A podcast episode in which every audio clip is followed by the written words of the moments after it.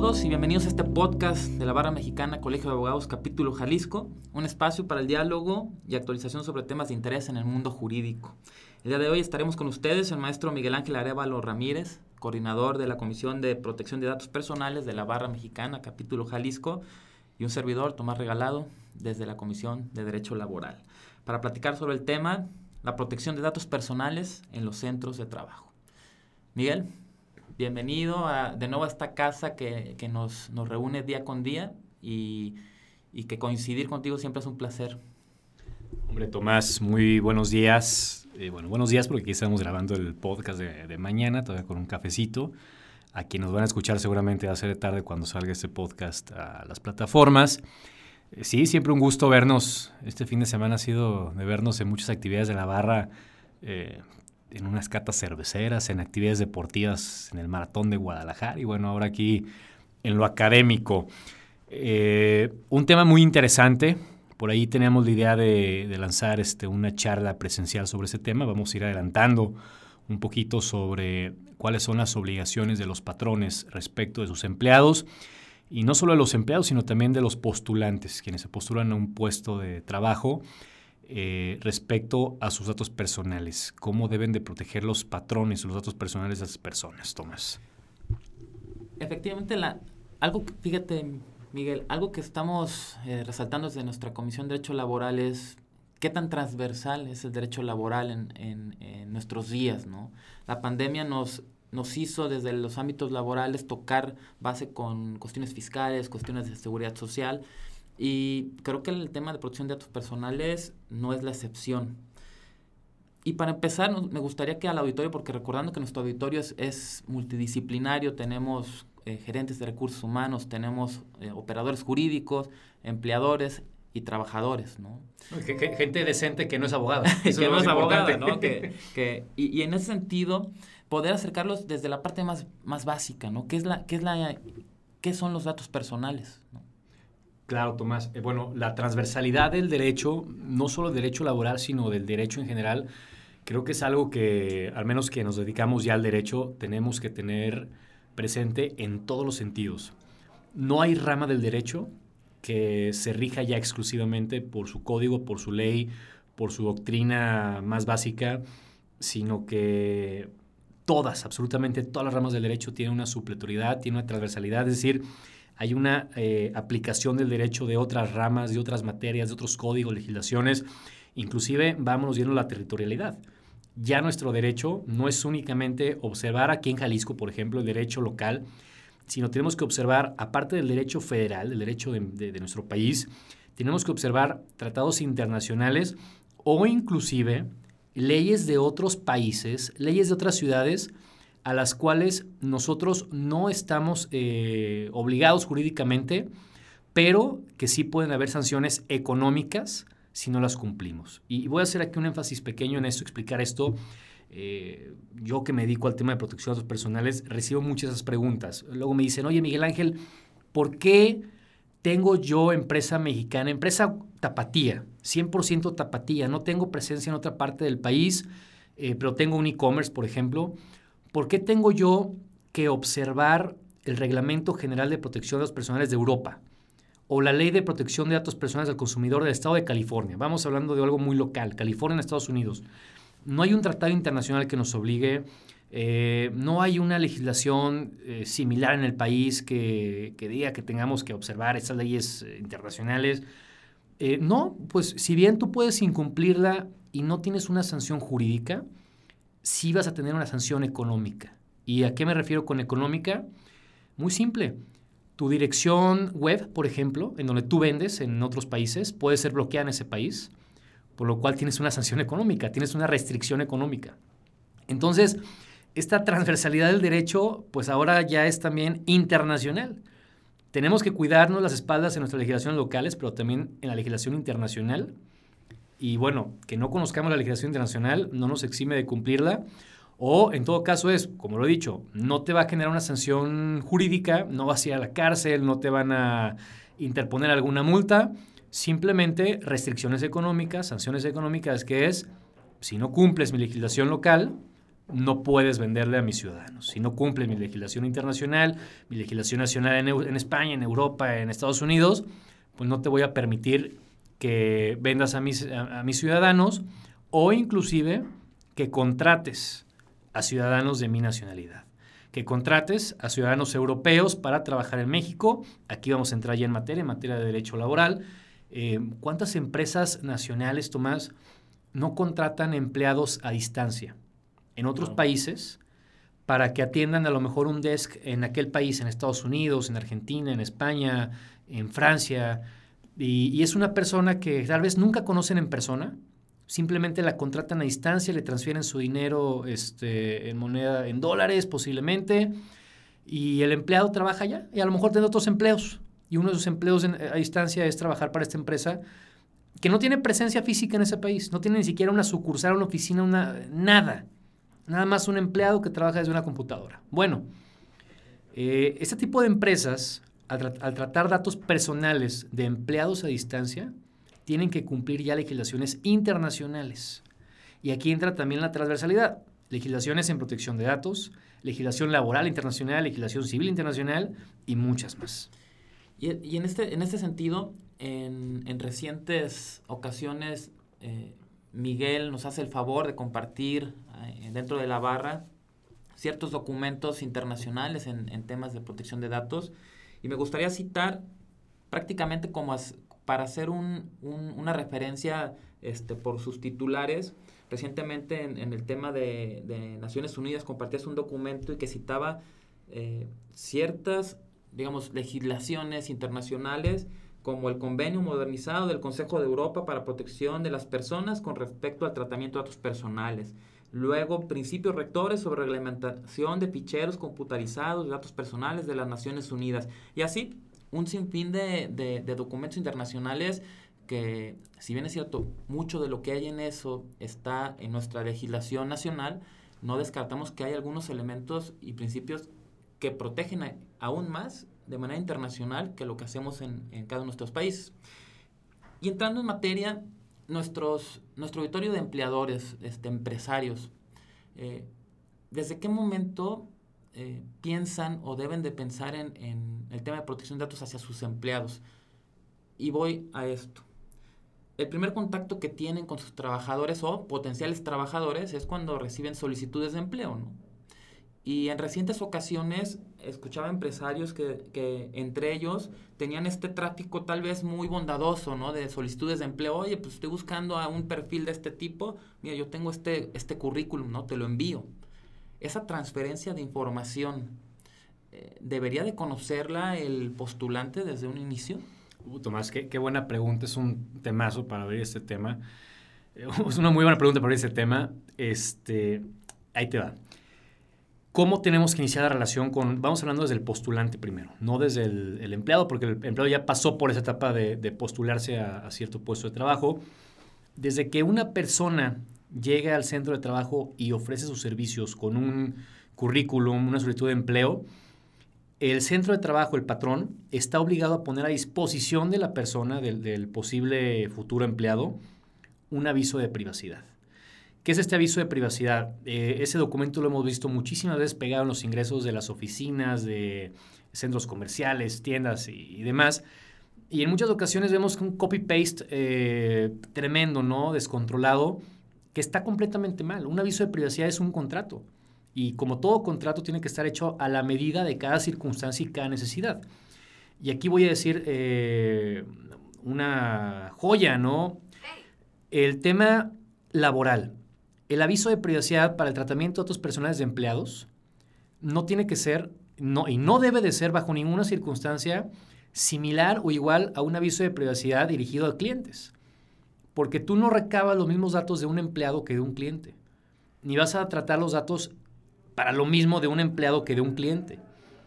Por ejemplo, yo a un cliente no le voy a pedir su currículum, a un cliente no le voy a pedir su número de seguridad social, no le voy a pedir eh, datos de sus beneficiarios. Y para un cliente no voy a tratar sus datos para pagarle nómina, para pagarle eh, los impuestos correspondientes al fisco, y por ejemplo, para un empleado, pues no voy a pedirle tal vez datos de, envío, de paquetería o demás. Entonces, los avisos de privacidad se tienen que hacer cuantos sean necesarios para una empresa, para un comercio. Eh, tenemos clientes que tienen más de 30 avisos de privacidad. Avisos de privacidad para empleados, para postulantes, para becarios, para becarios que vienen con esos programas de gobierno ahora de jóvenes con porvenir, por ejemplo, eh, para eh, empleados en el extranjero, los avisos de privacidad para empleados en Europa, avisos de privacidad para empleados en Estados Unidos, en fin, infinidad de avisos de privacidad, cuanto se requiera. Y este aviso de privacidad es el primer paso para recabar los datos de un postulante. Tú le vas a decir en este aviso de privacidad a la persona, oye, yo voy a recabar tu nombre, tu grado académico, tu dirección, correo electrónico, teléfono, eh, bla, bla, bla, bla, bla. Y los voy a utilizar, en primer lugar, para analizar tu currículum y ver si me interesa contratarte, si cumples con los requisitos mínimos que yo requiero para este puesto de trabajo. Segundo, ya que te contraté, bueno, ya que, ya que analicé esto, viene la contratación. Entonces, voy a usar este, estos datos personales para contratarte. Tercero, los voy a utilizar para pagarte la nómina. cuarto, los voy a utilizar para eh, tal vez este, darte de alta en el Afore, darte de alta en el seguro, eh, bla, bla, bla, ¿no? Eh, y las transferencias. Ahí, es un tema que pocas veces se, se, cumple y es por donde vienen la mayor cantidad de sanciones del INAI, de la autoridad. El aviso de privacidad debe de considerar a quién le vas a transferir los datos personales y debes de obtener el consentimiento expreso del titular de los datos, es decir, del empleado. Entonces, desde que tú llegas a dejar tu currículum al centro de trabajo, el aviso de privacidad debe de contemplar la posible transferencia a, tú me dejaste tus datos y yo soy la empresa lechera A, pues tal vez se los pueda compartir a la lechera B, lechera C, lechera D, que sea en otras partes del país. Y que, como tú dices, ¿no? En un afán de, de cooperación, tal vez sin dolo, sin mala intención, sin mala onda, pues le compartimos esos currículums a nuestros eh, colegas del sector para que puedan incrementar su plantilla laboral con buenos perfiles. Pero que lo hagamos con buena intención no significa que esté bien hecho, ni significa que está cumpliendo la ley. Y un empleado o un postulante al que le llaman de la empresa B y le dicen, oye, pues fíjate que eh, obtuve tu currículum, ah, espérame, ¿de dónde lo obtuviste? nunca te lo di. Ah, me lo compartió la directora de recursos humanos de la empresa A. Espérame, yo nunca le, le autoricé que compartiera mi información. Ahí hay dos responsables, empresa A y empresa B. Empresa A por haber eh, transferido los datos personales sin, el consentimiento de la persona que se postula al puesto de trabajo. Y la empresa B también se convierte en responsable del, tratamiento de los datos y, e incumple la ley y es responsable por tratarlos de manera ilegítima, por haberlos obtenido de manera ilegítima. Entonces, siempre que queramos transferir datos de nuestro empleado, tiene que estar debidamente señalado en el aviso de privacidad a quién, para qué y qué datos vamos a transferir. Y siempre, siempre, siempre obtener el consentimiento expreso del empleado o del postulante para que se haga cabo esa transferencia de datos personales. Entonces aquí das, das al clavo. Ya nos, ya nos dices que hay más de un aviso de privacidad, ¿no? esto es, es, un, es, un, es un tema interesante porque estamos acostumbrados a a preguntar, oye, tienes tu aviso de privacidad como si fuera uno, ¿no? Claro. Como si fuera uno y, y prácticamente cada vez que se nos ocurre eh, dirigirlo hacia otro mercado, parecería que solamente es cuestión de incluir una cláusula, decir, bueno, esto también aplica para lo nuevo que quiero hacer, ¿no? Y, y ahí es donde se, se desnaturaliza el mismo aviso de privacidad y podría ser que este traje a la medida no sea a ninguna medida de lo que necesitas.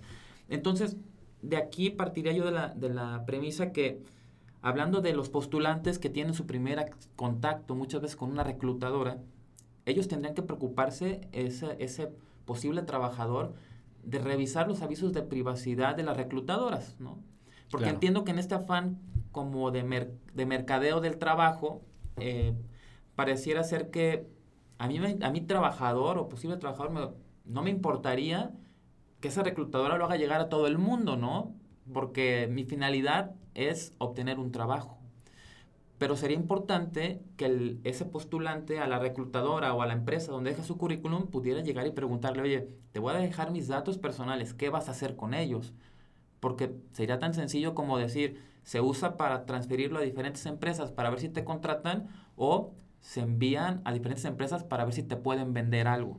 No, y ahí dicen el clavo, Tomás ahorita el reclutador o la reclutadora trabaja en RH.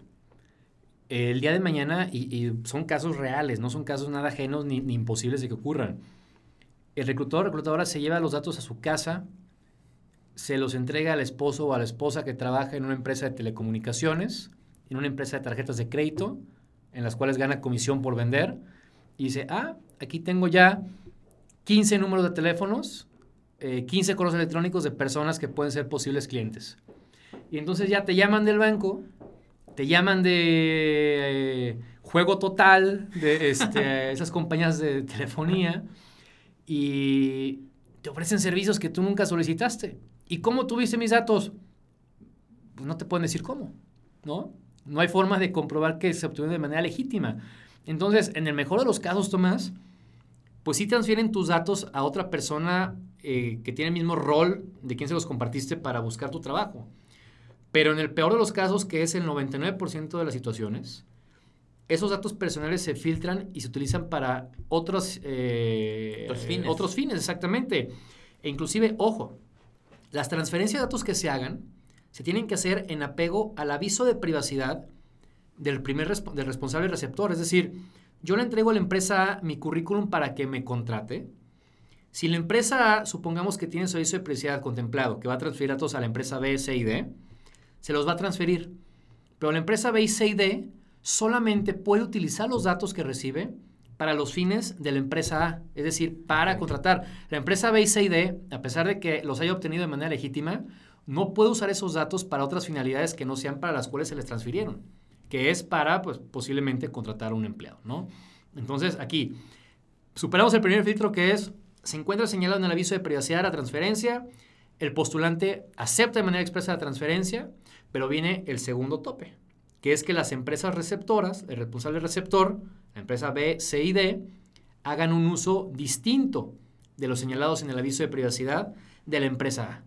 Entonces, ahí todavía, si somos receptores de datos personales, estamos eh, pues saben muchísimo más restringidos del uso de los otros que, recibimos porque solo los podemos utilizar para la finalidad para la cual los recibimos, nada más. Aquí, en, el tema de, de, transferir, siempre viene a nuestra mente o a mi mente el tema de las tecnologías que se usan en los centros de trabajo. Los centros de trabajo hoy en día usan eh, lectores biométricos, usan cámaras de videovigilancia, usan GPS para ubicar a las personas, pero regularmente en los contratos individuales de trabajo, que serían el primer acercamiento a un aviso de privacidad, así como un mix, así de, no es un aviso de privacidad, pero te estoy diciendo qué información y qué puedo hacer con ella, eh, no establecen algunos parámetros de qué voy a hacer con tu información. Por ejemplo, la mayoría de las empresas hoy en día tienen detectores de huellas digitales para acceder a las empresas, ¿no? Tienen estos sistemas de biovigilancia que se usan regularmente ante autoridades laborales en juicios para decir, no, mira, aquí estás, aquí está tu imagen de que tú fuiste el que hiciste esto. Debemos de decirle a nuestros trabajadores que estamos videograbándolos, que estamos ubicándolos en tiempo real con, con cuestiones GPS o con celulares. Debemos de, hacérselo saber. Sí, Tomás, uh, ese es un tema también bien interesante. Vamos a, ir por partes. Vamos a ver el tema de, biométricos, videograbación y, ubicación en tiempo real. Los biométricos. Hay resoluciones de la Autoridad Española de Protección de Datos Personales y del Tribunal Europeo de Protección de Datos en donde sancionan empresas por utilizar huella digital para el control de acceso. ¿Por qué? Porque viola el principio de, de proporcionalidad en el uso de datos personales, que es, oye, no use los datos usa los datos eh, mínimos, lo, menos posible, ¿no? Sí. Y si tú para controlar el acceso puedes utilizar otros medios como tarjetas, eh, eh, no sé, tu nombre, una clave de acceso personal, utilízalos, pero utiliza los biométricos que son datos sensibles, datos que, que se tienen que tratar únicamente si son estrictamente necesarios. Es decir, la ley te dice, no debes de tratar, de tratar datos sensibles por ninguna circunstancia a menos que lo amerite. Punto. Entonces, si un centro de trabajo utiliza huella digital para controlar un acceso, un ingreso por horas, pues realmente es una desproporción porque hay otros medios que puede utilizar. entonces las autoridades de protección de datos en el mundo ya comienzan a sancionar a las empresas que usan la huella digital para controlar el acceso a sus empleados. Y, ni, ni, hablemos de temas de reconocimiento facial, que todavía es un tema muchísimo más invasivo, iris, reconocimiento facial y demás. Ahora, en el tema de las videocámaras, sí. Eh, bueno, primero, huella digital. Siempre para tratar la huella digital del empleado hay que obtener el consentimiento expreso y por escrito. No basta que el empleado diga sí estoy de acuerdo, sino que tiene que constar por escrito que el empleado estuvo de acuerdo en entregar su huella digital para la finalidad de controlar el acceso. Ok, aquí, aquí entonces sabemos que no, hay, no, no existe en tema de protección de datos consentimientos tácitos. Existe el consentimiento tácito para los datos personales que no son considerados sensibles okay. o patrimoniales y financieros. Tu nombre, tu teléfono, tu correo, tu dirección. Por ejemplo, tú entregas el currículum, yo como empresa te tengo que entregar el aviso de privacidad. Me lo mandas por correo y yo en el correo de recepción te digo, gracias, recibí tu currículum, te dejo mi aviso de privacidad. Si no te opones en los próximos cinco días, que son los que marca la ley, entiendo que me dice tu consentimiento tácito. Ok. Punto, ¿no? Pero para el caso de datos sensibles, ahí sí. Yo no puedo tratarlos si no obtuve previamente tu consentimiento expreso y por escrito. Ya sea una cláusula, eh, una redacción del empleado donde acepta o demás. Esto de acuerdo a tu aviso de privacidad. Para las videocámaras o cámaras de seguridad, comienzan también ya a haber sanciones en, en México y en otros países sobre lo invasivas que pueden llegar a ser. Oye, una cámara de seguridad la requieres para temas de seguridad en tus instalaciones. Bueno, quítala del área de comedor de los empleados. Es un momento de recreo, es un momento de, libertad. Es invasivo que lo estés grabando y filmando en su, en su momento de trabajo, de, de, descanso, ¿no? Oye, este, cámaras de seguridad que den a la calle, por ejemplo. También es invasivo porque hay gente que no tiene ningún tipo de relación contigo y está siendo videograbada por tus cámaras. Gente que, casa, que pasa por la calle, automóviles o demás. Entonces, las cámaras en primer lugar tienen que ser lo menos invasivas posibles. Segundo, tienes que decirle a tu empleado, en este caso, empleado o postulante, en tu aviso de privacidad de cámaras de seguridad, que lo estás videograbando. Videograbando o también audiograbando, si es que la cámara también graba audio en su caso. Y decirle sobre todo para qué vas a utilizar las imágenes. En la mayoría de los casos decimos, tus imágenes pueden ser utilizadas para eh, fines de seguridad en el control de acceso, ingreso, o salida de nuestras instalaciones, para las autoridades de seguridad pública o demás. Pero no contemplamos, por ejemplo, que las imágenes puedan ser utilizadas para procedimientos laborales. Entonces, si el empleado utiliza las imágenes de una cámara de seguridad en un procedimiento laboral, en un juicio laboral, tal vez en el juicio laboral se aprueba uh -huh. y le den entrada. No sé, eso tú, Tomás, claro. nos, nos, nos dirás si funciona o no. Pero el empleado puede iniciar una denuncia en la Autoridad de Protección de Datos porque se grabó su imagen y se utilizó para fines no señalados en el aviso de privacidad y no autorizados por él.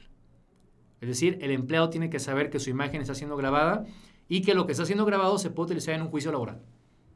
De acuerdo, digo, esto es de sumo importante porque nos lleva a, al punto donde separamos, generamos dos hemisferios, el laboral y de protección de datos en ese momento y decimos, sí, está bien, muchas gracias, juzgados laborales, este, lo recibimos, te ayudó, empleador, a, defenderte, pero el, el, trabajador podría decir, bueno, usaste indebidamente, yo tengo otras vías para que te sanciones. Claro, a lo mejor el empleado gana la vía laboral uh -huh. y la, eh, se justifica el despido, pero el empleado, pero el, el, empleador, el gana, el empleador sí. gana, discúlpame, el empleador gana la demanda con el despido justificado, pero el empleado dice, bueno, no me quedo los usados, voy y te denuncio en un tema de protección de los personales. Entonces, ahí entra la transversalidad del derecho, o sea, sí. como una imagen grabada te puede servir en la vía laboral, pero te perjudica en la vía de protección de los personales, ¿no? Claro. Entonces, ojo aquí, no porque grabemos imágenes y digamos, eh, y, y, sepa el empleado que está, el, eh, que está siendo videograbado, significa que la vamos a utilizar Inclusive me, me, he visto casos muy ridículos en donde hay accidentes de trabajo graciosos y se le ocurre a alguien subir el video a redes sociales o compartirlo en el chat. Claro. Eso es completamente ilegítimo. A menos que en tu aviso de privacidad señales que tus imágenes serán compartidas con el público en general a través de plataformas de streaming, plataformas como YouTube o demás, y que el empleado lo autorice. Cosa que evidentemente ningún empleado está dispuesto a autorizar. Y aunque lo autoricen, esas cláusulas pues serían completamente desproporcionadas porque no están relacionadas con el giro de, prestar un servicio ¿no? laboral con el, con el eh, empleado o empleador. Entonces, ojo aquí con el tema de las videocámaras. Y tercero, el, rastreo. el GPS. Tiene que estar señalado en el aviso de privacidad también que me imagino que el, GPS estamos hablando de, de un automóvil, ¿no? Correcto. O también puede ser de un dispositivo móvil, un teléfono celular o demás. Tiene que estar previamente notificado al empleado que va a estar siendo localizado en tiempo real, siempre y cuando sean horarios laborales. De acuerdo. No podemos utilizar, eh, oye, a lo mejor te, tú tienes el teléfono del trabajo, que no puedes dejarlo en la oficina, que sería lo ideal, te lo tienes que llevar el fin de semana a tu casa y que rastreen tu domicilio particular o dónde estuviste el fin de semana, ¿no? Claro. Entonces, este, pues eso es completamente ilegítimo. Hemos tenido situaciones que conozco de, temas reales en donde lamentablemente personal de recursos humanos de empresas, en un afán de acoso sexual a una empleada, rastrea el teléfono celular eh, con el cual pues, la, empleada llevaba a cabo su, su trabajo, su práctica profesional, para coincidir casualmente con ella en un bar el fin de semana. Vaya. Después de varias, de varias ocasiones en las que estas coincidencias, ¿no? Entre semana y fin de semana se van este, repitiendo, la empleada presiente que, que esto ya no son coincidencias y bueno, se inicia una investigación y en efecto, eh, pues su localización a través de los sistemas de Google, de, de los equipos Android, pues estaba siendo utilizada de una manera indebida. Entonces, Aquí hay que notificar al empleado que puede ser rastreado en tiempo real. ¿Para qué? ¿No? ¿Y en qué horarios? En qué horarios, exactamente, en horario de trabajo, y que el empleado lo acepte. De acuerdo. Si el empleado no lo acepta, bueno, tendrás que llegar a un acuerdo con ellos para eh, o sustituir la forma de trabajo o, o, bueno, qué sé yo, ¿no? Tendremos que ver cada caso en particular. Este, primero, de entrada, el por qué los quieres rastrear. O sea, ahí viene la pregunta. ¿Por qué necesitas tener la ubicación en tiempo real de tus empleados? Ya después de ahí viene lo secundario que es, bueno, vamos viendo qué otros medios hay este, para no ser tan invasivos con la privacidad de tus empleados. Más idóneos, ¿no? Exacto. Y, y, nos, estamos, nos estamos quedando ya sin tiempo, Miguel, pero algunos, algunos temas que tú nos has compartido como el valor de nuestros datos, ¿no? Hacías referencia hace un, hace un tiempo en la barra mexicana sobre cómo una cadena de hamburguesas a cambio de una hamburguesa de 30 pesos podía hacer lo que quisiera con tu información para fines de mercadeo, ¿no? Claro, claro, eso estaba tremendo en Twitter. Este, les lanzó una campaña publicitaria estos de, del payasito, la hamburguesa del payaso, que decía, descarga nuestra app, date de alta y te regalamos una hamburguesa con queso una hamburguesa con queso que cuesta veintitantos pesos, 25 pesos, 30 pesos. Y le vas a entregar tu teléfono, tu nombre, tu correo electrónico y aparte esta empresa la va a poder compartir con todo su grupo corporativo. Que, que es contempla, inmenso. es inmenso, que contempla decenas de restaurantes, cafeterías, tiendas departamentales y demás. Entonces, al rato dices, oye, ¿por qué fregados me están llegando promociones de la tienda de ropa El Puerto de Southampton, ¿no? Sí. Este, o por qué me están llegando de la tienda departamental Palacio de Plata si yo nunca les he comprado. Pues no, pero ¿te acuerdas que hace cinco meses eh, te regalaron un café en la tienda O por por O? Claro. Eh, porque hice tu correo electrónico. Y ahí cuando tú das tu correo electrónico, eh, pues ellos a lo mejor, ellos en la promoción tienen aviso de privacidad, utilizamos sus datos para bla, bla, bla, bla. Consulta más información en www.oporporo.com. Y tú aceptaste que los transfirieran, que los compartieran. Aparte, hay transferencias, esto sí es importante decirlo, hay transferencias que no requieren el consentimiento del titular de los datos. ¿Y qué transferencias son estas? En este caso en particular, cuando son empresas del mismo grupo corporativo. Okay. Entonces, aquí es donde voy con eso de la hamburguesa yo le entrego mis, mis, datos a la hamburguesa y a rato cadenas de ropa, cafeterías, este, restaurantes de italianos o demás tienen mi información. Oye, yo no te autoricé. Pues no, es que está exento. Pero te acuerdas somos, de aquella hamburguesa. Exactamente, porque somos empresas del mismo grupo corporativo. Entonces, no requiero tu consentimiento para que ellas puedan tratar de otras personas tuyas. Así que cuiden su información, porque realmente son el, activo más importante de todas las empresas en, en ese siglo XXI, los datos personales. Y pues llegamos a, a, nuestro final de, esta, de este episodio de podcast de, de, gran interés, Miguel, todo lo que nos compartes. Abrir en, para gerentes de recursos humanos, para reclutadoras, para empleadores, este tema en el cual amerita cierta especialización además, no es simplemente hacer machotes de avisos de privacidad, es saber qué es, el, qué es, qué es información personal, qué es información sensible, qué documentos estamos obligados a cómo podemos transferir información y hasta el punto de cómo se deben de eliminar datos, ¿no? en la conclusión de una relación de trabajo, ¿no? Decir, bueno, no, no porque fuiste parte de, de, esta empresa, puedo hacer lo que quiera toda mi vida con tu información. Guardarlo ni siquiera, hay que eliminarlo después de, de, cierto periodo, exactamente. Entonces, nos quedamos creo que con, con muchos temas para un, un segundo, episodio. Claro, por supuesto. Y, y no resta más que agradecerte y bueno, y ahí hacer por ahí un comercial. Espero que cuando, cuando se publique este podcast eh, o se transmita, sea todavía a tiempo, porque primeramente felicitarte por, por el convenio que se está por firmar entre la Barra Mexicana y el ITEI de, de tu mano. Gracias. Y en el cual este próximo 17 de noviembre se tendrá la firma del convenio entre, ambos, entre ambas instituciones y habrá una mesa de diálogo sobre el aviso de privacidad. Exactamente, todos invitados el próximo 17 de noviembre en el ITEI, en las instituciones, el Instituto de Transparencia del Estado de Jalisco y Protección de los Personales también. Eh, firmamos este convenio de colaboración con la Barra Mexicana de Abogados, sus dos presidentes este, estarán ahí para la firma del documento y posiblemente pasaremos con un tema, aviso de privacidad, este dirigido a abogados, avisos de privacidad para despachos de abogados, es, es el, el tema que trataremos ese día.